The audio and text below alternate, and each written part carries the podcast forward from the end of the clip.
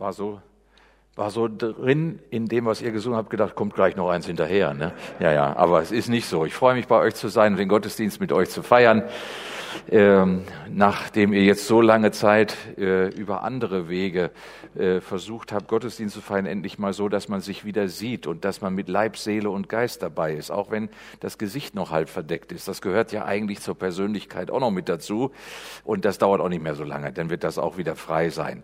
Ähm, und dann gucken wir uns wieder ins Gesicht und sehen dann auch, wie wir uns anlächeln, hoffentlich dann auch und ähm, miteinander äh, wieder Gottesdienst feiern, so wie wir es kennen und schätzen. Vielleicht jetzt noch mal mehr schätzen. Ich freue mich Helmut kenne ich ja nun schon wirklich lange. Er ist der, der mitverantwortlich war damals, dass ich äh, zum Vorsitzenden äh, gewählt wurde, gerufen wurde. Er war in der Findungskommission und er war damals im Komitee äh, und im Vorstand mit dabei. Also da haben wir schon äh, eine lange Verbindung miteinander. Und hier bei euch in Untermünkern bin ich ja nun auch schon einige Male gewesen. Also ich brauche mich da nicht mehr groß vorstellen, denke ich mal. Aber einen Text habe ich euch mitgebracht aus dem ersten Petrusbrief, der mit diesem ganzen Thema des Gottesdienstes heute zu tun hat, mit dem, dass äh, da Leute in der Verantwortung standen, lange Jahre und das Neue in die Verantwortung einsteigen, ähm, jetzt in der Gemeinde. Petrus hat damals äh, etwas dazu geschrieben. Die Ältesten unter euch ermahne ich, so schreibt er, ich der Mitälteste und Zeuge der Leiden Christi, der ich auch teilhabe an der Herrlichkeit, die offenbart werden soll. Weidet die Herde Gottes, die euch anbefohlen ist. Achtet auf sie, nicht gezwungen, sondern freiwillig, wie es Gott gefällt. Nicht um schändlichen Gewinns willen, sondern von Herzensgrund. Nicht als Herren über die Gemeinde, sondern als Vorbilder der Herde. Alle aber miteinander haltet fest an der Demut, denn Gott widersteht den Hochmütigen, aber den Demütigen gibt er Gnade. So demütigt euch nun unter die gewaltige Hand Gottes, damit er euch erhöhe zu seiner Zeit. Die Frage, was das bedeutet, ein geistliches Leitungsamt zu übernehmen, egal auf welcher Ebene, eine geistliche Leitungsaufgabe in Angriff zu nehmen, sei es in Verantwortung für einen Jugendkreis, für einen Hauskreis, für eine Kindergruppe, sei es für eine Gemeinde, sei es für einen Verband, die stellt ja so manche Frage. Was braucht man da für Voraussetzungen? Was braucht man da für Qualifikationen?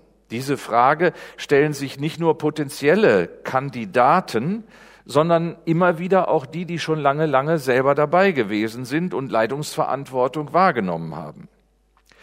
Und da können ganz plötzlich auch so Befürchtungen aufkommen, dass man so der ganzen Sache nicht gerecht wird. Äh, da gibt es doch so biblische, würde man mal sagen, hohe Maßstäbe, Ideale vielleicht sogar für manche, und da gibt's auf der anderen Seite so Erfahrungen, die man gemacht hat, manchmal auch sehr schwierige Erfahrungen mit denen, die Leitungspersonen sind. Und da ist man dann so hin und her gerissen. Was sind da die Erwartungen, die an einen kommen? Was sind die Anforderungen? Und da kommen Gefühle von Unsicherheit, von Ungenügen und von Ohnmacht. Und dann liest man im Neuen Testament eventuell Paulus an den Timotheus und sagt also, wie er so Kriterien für Leute in der Leitungsverantwortung, ich lese euch mal so einen Abschnitt, da schreibt er an Timotheus, das ist gewisslich wahr, wenn jemand ein Leitungsamt begehrt, der begehrt eine hohe Aufgabe. Ein Leiter aber soll untadelig sein. Untadelig. Mann einer einzigen Frau, also nicht polygam nüchtern, maßvoll, würdig, gastfrei, geschickt im Lehren, kein Säufer, nicht gewalttätig, sondern gütig, nicht streitsüchtig, nicht geldgierig, einer, der seinem eigenen Haus gut vorsteht Und dann atmet man tief durch. Gehorsame Kinder hat in aller Ehrbarkeit.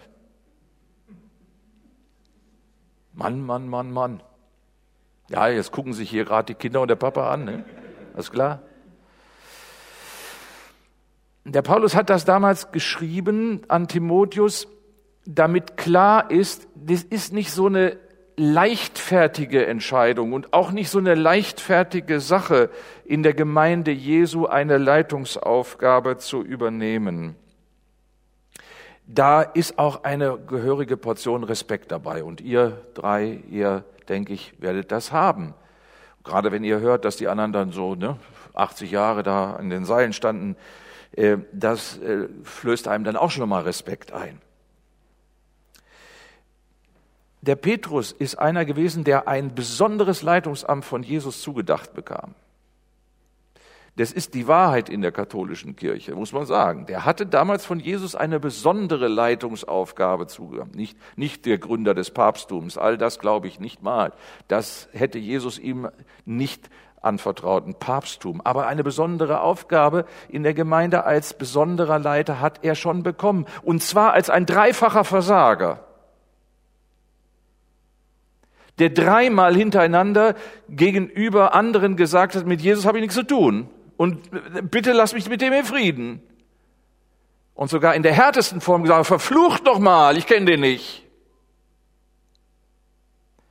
Und diesen Petrus, den fragt Jesus dreimal nach den Qualitäten. Und die heißen ganz einfach, hast du mich lieb? Dreimal. Ja, du weißt, dass ich dich mag. Nee, hast du mich lieb? Hast du mich lieber als die anderen? Geistliche Leitung, wie alle Aufgaben im Dienst der Gemeinde Jesu, haben ein tiefes Geheimnis und das ist die Liebe zu Jesus. Die Liebe zu Jesus ist der tiefste Quell der Beauftragungen von Leitungspersonen, die sind nicht mehr von Jesus geliebt als die anderen, aber die lieben Jesus mehr, weil sie mehr Gnade brauchen. Versteht ihr? Der Helmut, der Dietmar, der Thomas, alles Sünder. Alles Sünder, keine perfekten Leute. Die brauchten immer wieder mehr Gnade noch weil du stehst ja dann auch als Sünder da vorne an und brauchst mehr Gnade. Hast du mich lieb, Petrus? Mensch, dreimal hast du gesagt, du willst nichts mit mir zu tun haben. Ich hatte dir das vorneweg gesagt. Und dann kommt der Auftrag, weide meine Schafe. Weide meine Schafe, du Versager. Das ist ja merkwürdig, nicht, dass Gott das so macht. David, ein Mann nach dem Herzen Gottes, war ein Mörder und ein Betrüger und ein Ehebrecher. Mensch, der Saul, der hat ein paar Leute verschont und wurde verstoßen. Und David, der hat seinen besten Offizier ans Messer geliefert. Und er wurde von Gott angenommen aus Gnade. Aus Gnade. Der Petrus ist so einer, der ist so ein Liebhaber Jesu geworden und ein Liebhaber der unverdienten Gnade. Da musste er erst mal hinkommen. Da war er nicht von Anfang an. Der Petrus, der sagt jetzt gewissermaßen in diesem Brief, stellt sich dann hier nach Untermünkheim, macht die Arme auseinander und sagt Markus und André und äh, Martina. Nee, doch Martina, habe ich doch richtig. Die Martina, Herzlich willkommen. Herzlich willkommen in unserer Mitte. Ihr seid nicht die Ersten und ihr seid auch nicht die Letzten und ihr seid nicht die Einzigen, die in der Herde Gottes Verantwortung übernehmen. Die Herde Gottes ist nämlich seine Herde und die ist weltweit und geht durch alle Zeiten hindurch. Die ist nicht nur in Untermünkheim. Und überall auf der ganzen Welt gibt es in irgendeiner Form Leute, die Verantwortung übernehmen, die Gemeindeleitungsaufgaben haben. Auf der ganzen Welt. Sieht nicht überall gleich aus, aber überall gibt es das. Und jetzt haben wir hier den Teilbereich in Untermünkheim. Und der ist euch dann zugewiesen und war euch zugewiesen. Und der Petrus sagt, wisst ihr, und ich stehe hier nicht als der große Guru, ich stehe hier nicht als der Chef, ich stehe hier nicht als Vorgesetzter, sondern als euer Bruder und als einer, der weiß, was das Kernanliegen ist. Ich bin nämlich der treue Zeuge der Leiden Christi und der Herrlichkeit danach. Versteht ihr?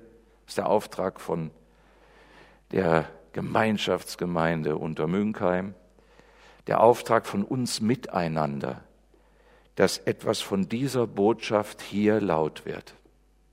Von der Botschaft Jesu Christi, der für uns sein Leben gelassen hat, durch den Tod gegangen ist und auferstanden ist.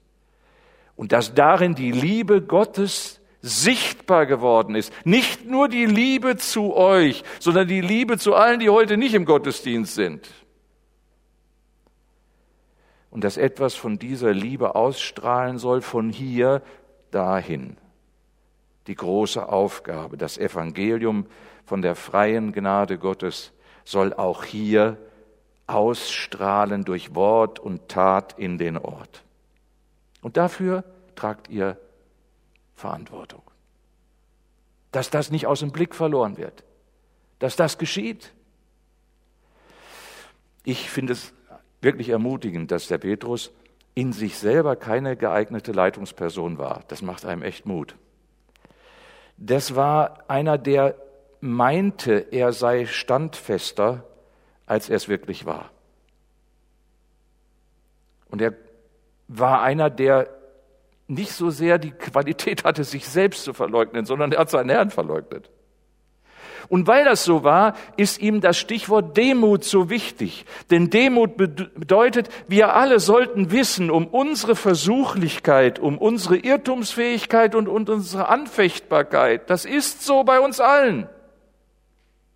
Das bleibt bei jedem, der Verantwortung übernimmt, dasselbe.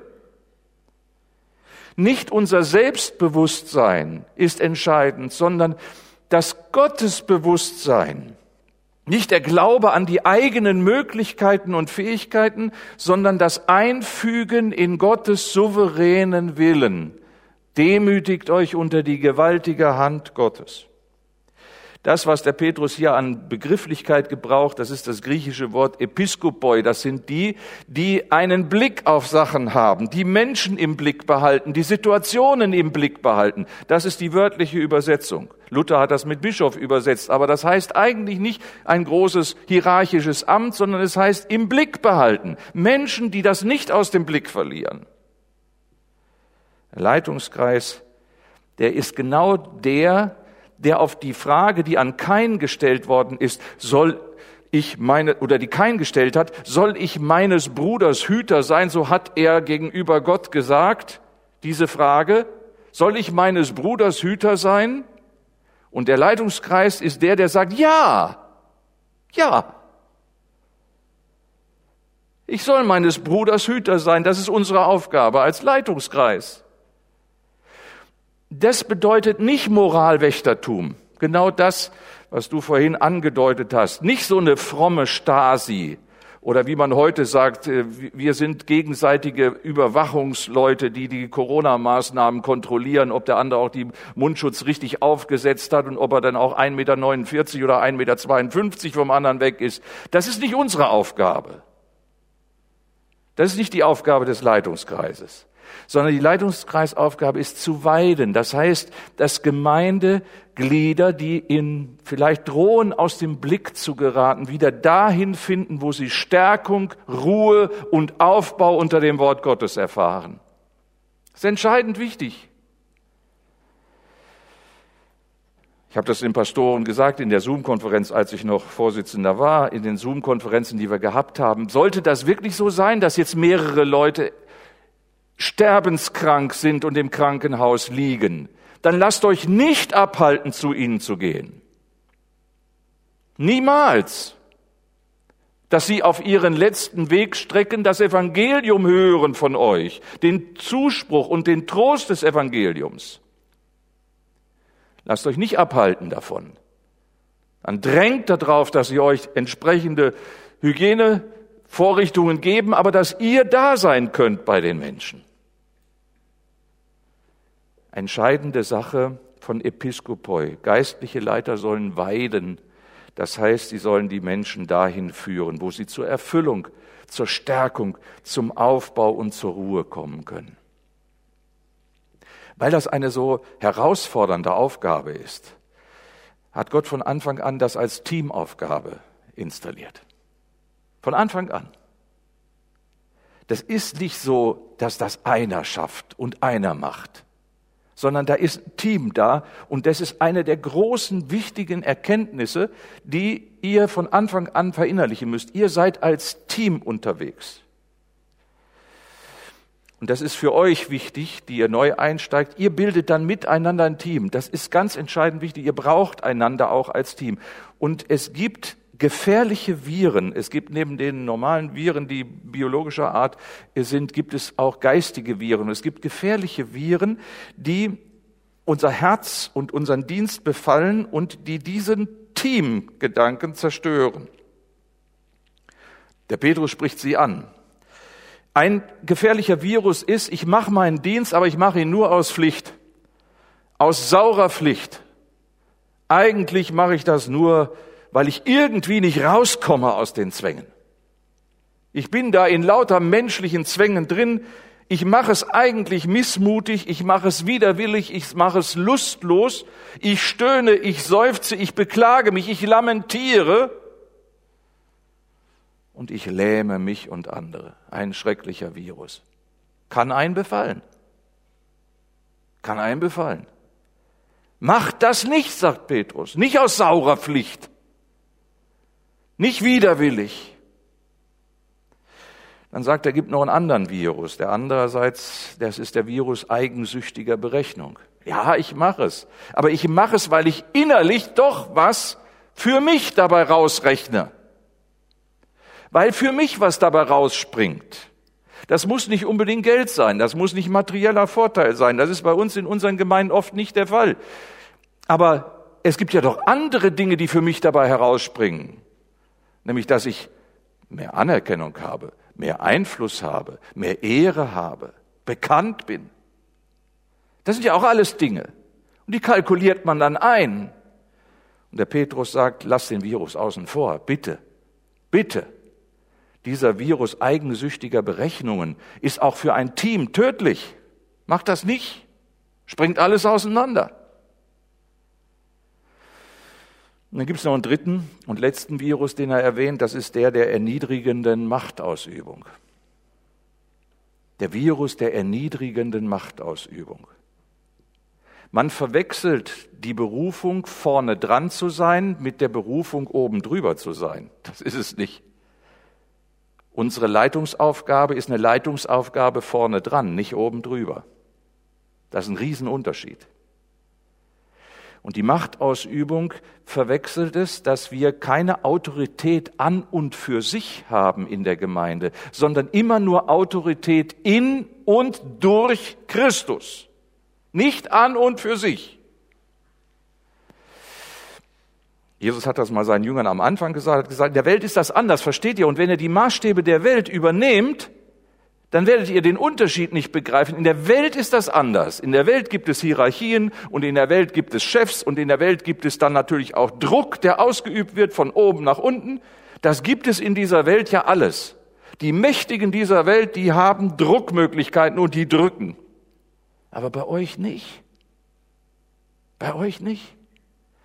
Und ich muss sagen, jetzt bin ich zwölf Jahre natürlich in vielen Gemeinden gewesen. Vielfach hat man es nicht verstanden, dass es bei uns so nicht ist.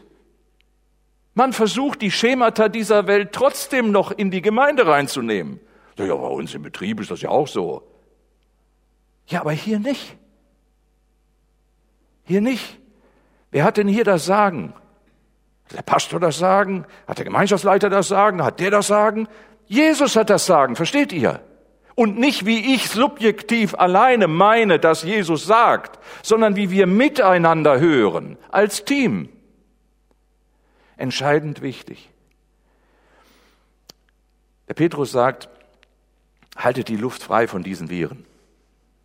Mach immer mal das Fenster auf und mal wieder Frischluft rein, dass diese Viren sich nicht ausbreiten können unter euch. Wenn ihr ein gesundes Klima habt, dann wächst da drin etwas. Ein ehrlicher Teamgeist.